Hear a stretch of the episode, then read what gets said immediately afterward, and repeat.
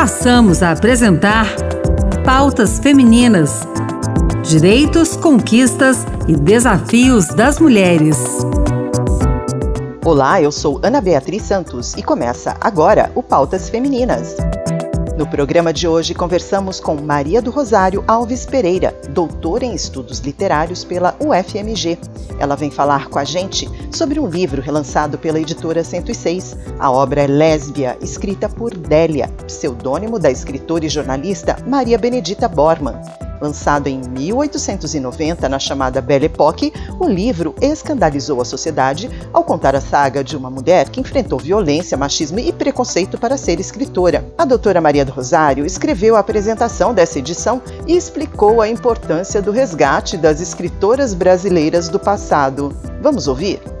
Quem foi a mulher que escreveu essa obra chamada Lésbia? Lésbia é uma obra que foi escrita pela Maria Benedita Bormann, cujo pseudônimo era Délia, e ela nasceu em 1853 em Porto Alegre, mas aos 10 anos a sua família se mudou para o Rio de Janeiro. Boa parte da sua produção intelectual, que se refere à produção de romances, quanto à participação em jornais, porque ela escrevia muito para os jornais da época, ela tem uma participação muito ativa na, na vida carioca ali do século XIX, na produção intelectual, Lésbia é um romance que ela publicou em 1890, ela publicou por uma tipografia. Ela tem outras obras que foram publicadas, inclusive no formato de folhetim nos jornais. Vamos dizer, ela tinha algum destaque social? É, bom, é, tem como falar ela, disso, né? De sim, é, a gente não tem assim tantas informações sobre a vida particular dela, sabe? É, Sabe-se que ela casou, inclusive, com um tio que era engenheiro, que atuou na Guerra do Paraguai e tal. Lembrando que esses casamentos, digamos assim, familiares eram relativamente comuns né, sobretudo aquela época, e sabe-se que ela não teve filhos, mas que ela pertencia sim a uma família mais abastada, né? Isso é um dado muito importante porque as primeiras mulheres escritoras no Brasil eram pertencentes às classes mais altas e eram as que tinham acesso realmente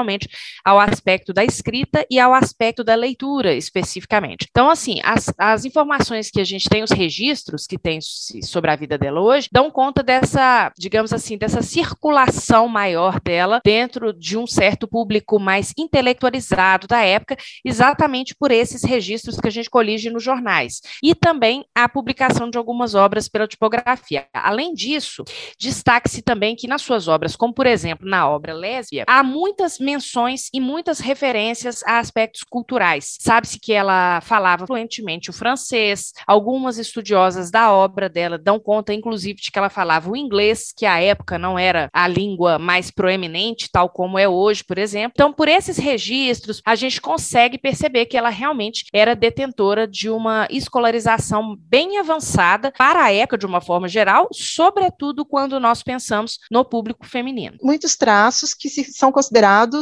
autobiográficos. O que você tem a falar sobre isso? Há um jogo de espelhamento na obra. Ela é Maria Benedita Bormann e assina com o pseudônimo Délia, né, que se remete também a uma questão da antiguidade clássica. Nós temos uma protagonista neste romance, que é a Arabella, cujo pseudônimo é justamente Lésbia e que tem um companheiro de longa caminhada ali na obra, que é o Catulo, né? E nós sabemos que é, existiu realmente, né, um poeta romano, que era Catulo, que cantava, né, a deusa Lésbia. Então é claro que essa nomenclatura ali, ela não está ali à toa. Você você tem uma figura de uma mulher escritora e ela que usa um pseudônimo e ela também, por sua vez, usava esse pseudônimo. Até pela própria leitura da obra, a gente consegue perceber que se apresentam muitas dessas questões e desses desafios para a mulher escritora. Nós sabemos que o pseudônimo ele era também uma espécie de modismo, porque também escritores homens se utilizavam de pseudônimos. Mas no que se refere às mulheres especificamente, há ali também uma questão da genealogia, uma questão da família, muitas eram majoritariamente pertencentes a essas classes abastadas, muitas vezes a, a, família não concordava muito com aquela atividade literária ou intelectual daquela mulher, mas a gente também poderia pensar ainda de uma outra forma, né? Poderíamos pensar, por exemplo, também na questão de o assumir-se como figura pública, né? E também sabemos que ali na época, né, às vésperas da República, né,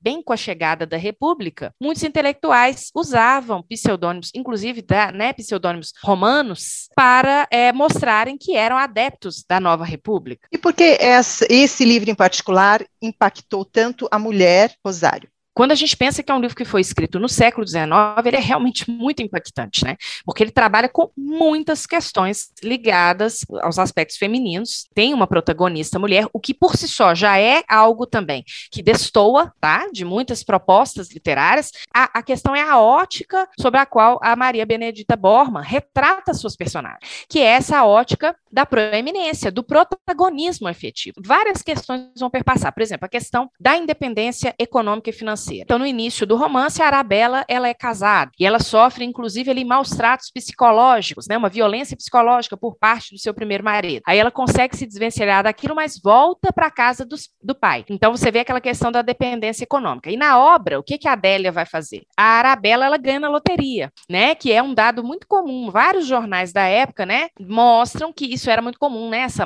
essa mobilidade social via ganhos, né? A, a ali a partir da loteria. Isso era algo comum em vários jornais da época. A gente vê isso. Então ela ganha na loteria. É a questão do teto todo seu, que muito tempo depois a Virginia Woolf vai trazer para nós a questão da independência econômica, o fato de a mulher ter um espaço em que ela possa efetivamente produzir literatura, né? É uma mulher que não tem filhos. Né? Isso é interessante. Então, a questão da maternidade, que era uma questão central ali para a época, a personagem construída pela Adélia, ela não tem filhos. É uma personagem, como a gente falou, que vai ter uma carreira literária muito interessante ao longo do romance. E ao final do romance, a gente ainda teria uma outra questão, que é a aproximação, o relacionamento entre uma mulher mais velha e um homem mais jovem, né? Que é, me parece a última questão que denota ali no, no romance. Isso para o século XIX, né? Em que uma mulher ali na casa dos 40 anos era considerada uma mulher velha, né? Ela problematizar essa questão, trazer essa discussão, porque veja, se a equação fosse invertida, né? Um homem mais velho e uma mulher mais nova, até hoje, Tudo inclusive, bem. isso é, absolutamente é. natural. Mas pensemos isso no século XIX, né? Ela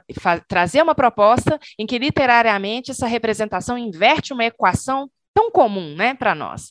Então, quer dizer, a obra ela trabalha em todas essas questões e muitas vezes, até mesmo pelo enfoque por comentários do narrador, reverberam subrepticiamente outras questões também, tá? Importantes à época, como por exemplo, a questão escravagista, questões históricas muito importantes ali naquele momento também aparecem nesse romance, né? Então, é um romance escrito por uma mulher, como você falou, né, impactante e para as mulheres, né? Assim que possibilita refletir sobre o lugar da mulher intelectual intelectual e da mulher escritora ali no século XIX. Como que a, o ouvinte pode ter acesso a esse livro? Olha, é, essa edição da, da 106, né, é essa edição na qual eu tive a oportunidade, né, tive a alegria de participar, de fazer essa apresentação. Então, está disponível no site da editora 106, né, os ouvintes podem acessar lá. Mas, para quem quiser também, é, é, uma obra que já está em domínio público, isso também é importante de, né, de se comentar. E também é importante comentar que, nos anos 90, houve uma primeira edição, tá, prefaciada pela Norma Teres, que é uma grande estudiosa da Maria Benedita Borman, pela extinta editora Mulheres, lá de Santa Catarina. Foi uma editora muito importante no que se refere ao resgate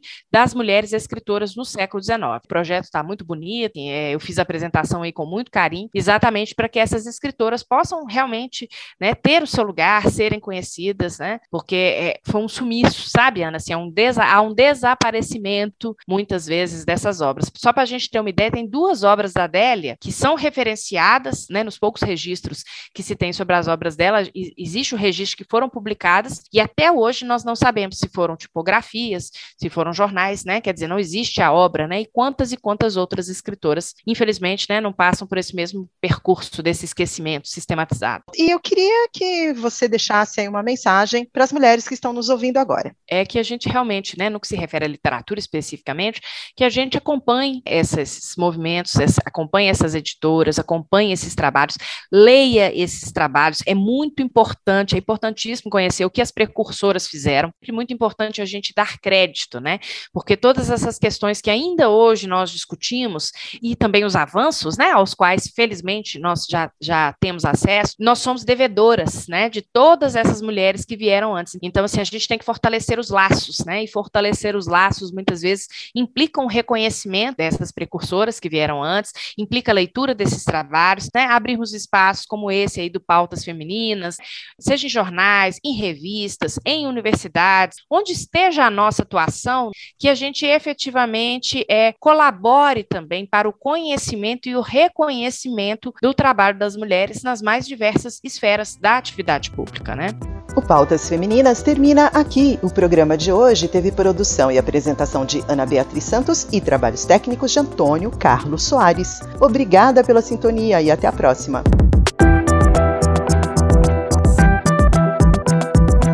Acabamos de apresentar Pautas Femininas. Direitos, conquistas e desafios das mulheres.